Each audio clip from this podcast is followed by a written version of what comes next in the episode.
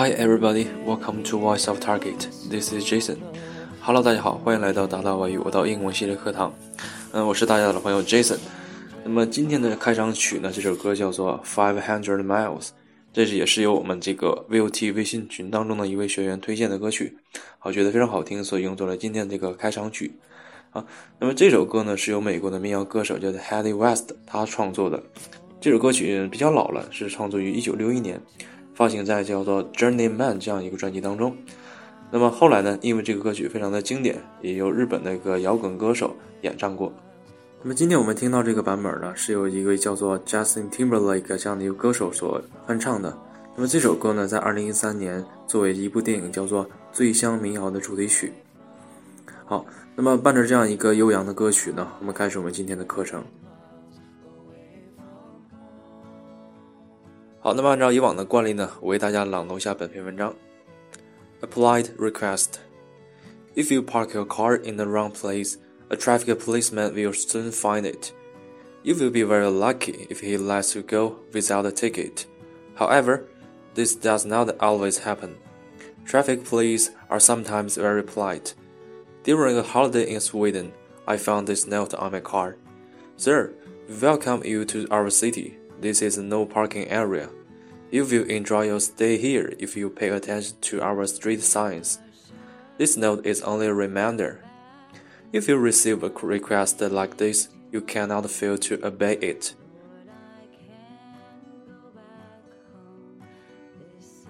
这篇文章的标题叫做 "Applied Request"，我们翻译成“彬彬有礼的要求”啊，polite 叫做有礼貌的，request 叫做要求。 好，那讲的是一个我们在日常生活中非常常见的情况，就是如果你把这个车呢停错了，不该停到了不该停的地方呢，那么这个交警呢将会把这个车贴上罚单啊，被罚款。那么也有一些时候呢是不一样的，比如说这个本文当中的作者，作者在这个 Sweden 度假的时候呢，他的车上呢贴上了一个这样的字条，字条上写着：“先生，欢迎光临我们的城市，此处呢是禁止停车的地方。如果你对我们的街上的这个路牌呢稍加注意，那么您在此会过得非常愉快。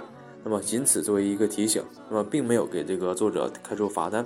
那么看到这个字条之后呢，作者觉得这是一个 polite request，是一个彬彬有礼的要求。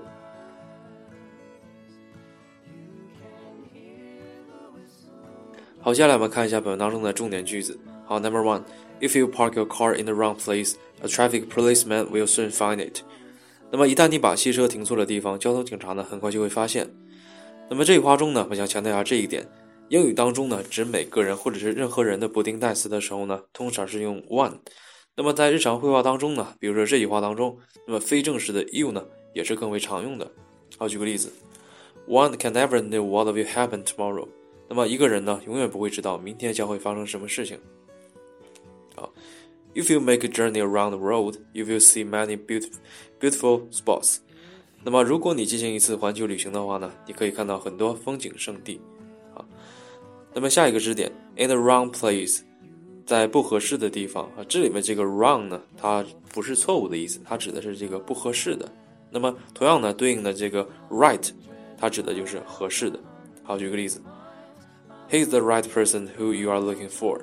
他正是你寻找的合适的人。好，They met in the wrong place at the wrong time。他们在不合适的时间和地点呢相遇了。OK，下个例子，You met the wrong person in the wrong place at the wrong time。这个就非常的不幸了哈，你在不合适的时间和地点遇到了一个不合适的人。好，注意一下这句话的知识点。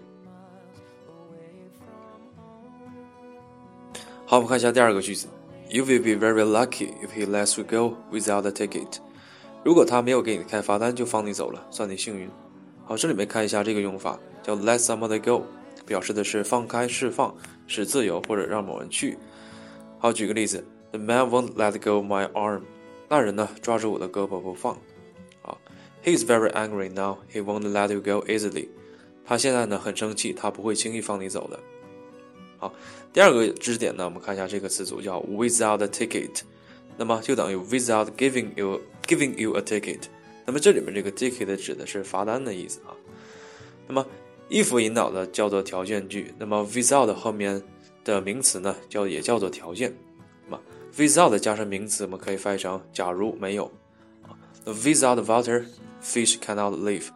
假如没有水呢，鱼是不会存活的。好，我们来看第三句话。However, this does not always happen。然而呢，情况并不都是这样的。那这句话中会强调一下 however 的用法。那么 however 呢，等于 but，都表示一种转折，表示然而。那么 however 经常放在句句首或者是句子中都可以。but 呢，习惯放在两个句子之间。那么 but 的转折这个语义呢比较强烈，那 however 的这个转折呢，这个语义就是相对来说是比较弱的。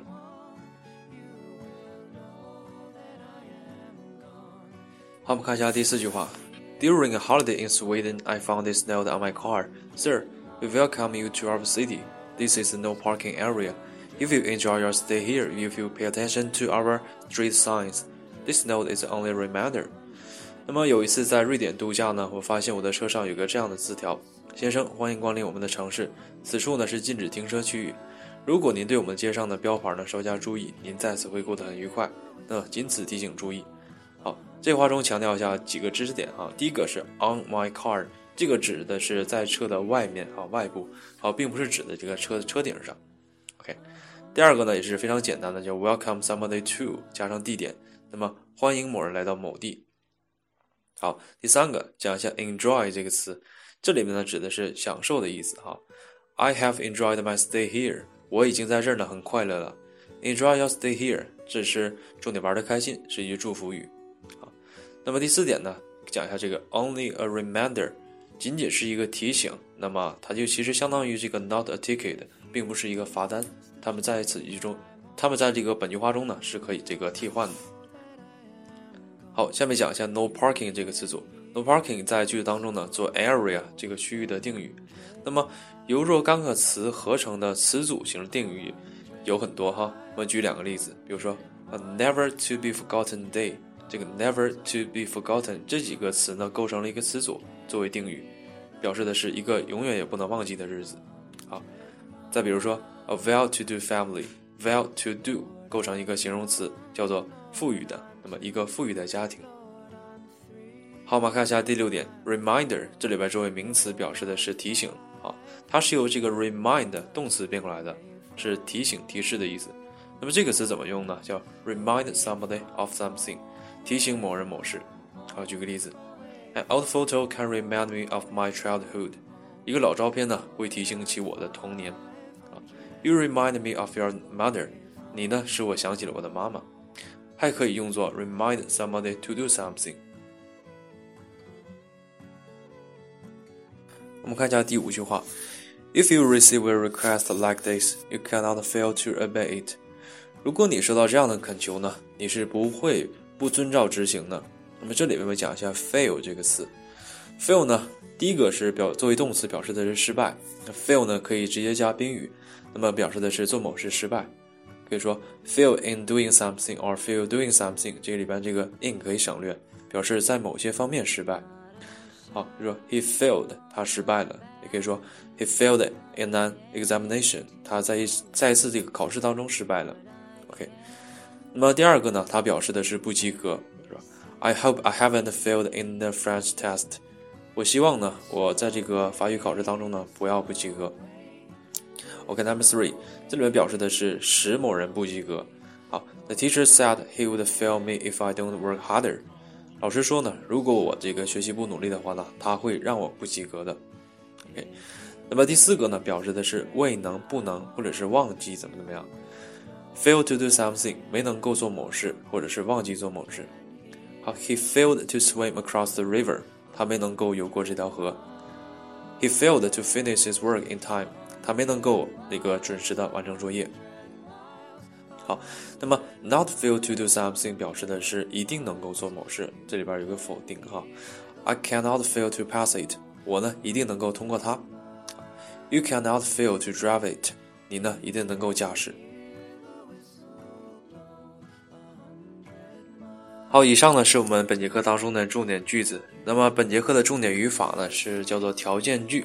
那么这个条件句的重点讲解呢已经在我们的这个讲义当中。如果你还没有我们的讲义呢，请加入我们的 VOT 微信群。OK。那么今天的重点内容呢，就是这些作业呢，已经印在我们的这个公共微信当中，希望大家能够按时的完成。好，希望大家能够每天坚持来学英语，你一定会有进步的。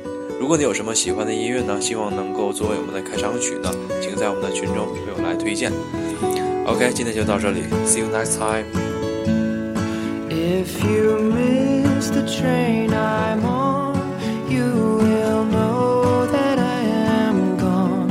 You can hear the whistle blow a hundred miles.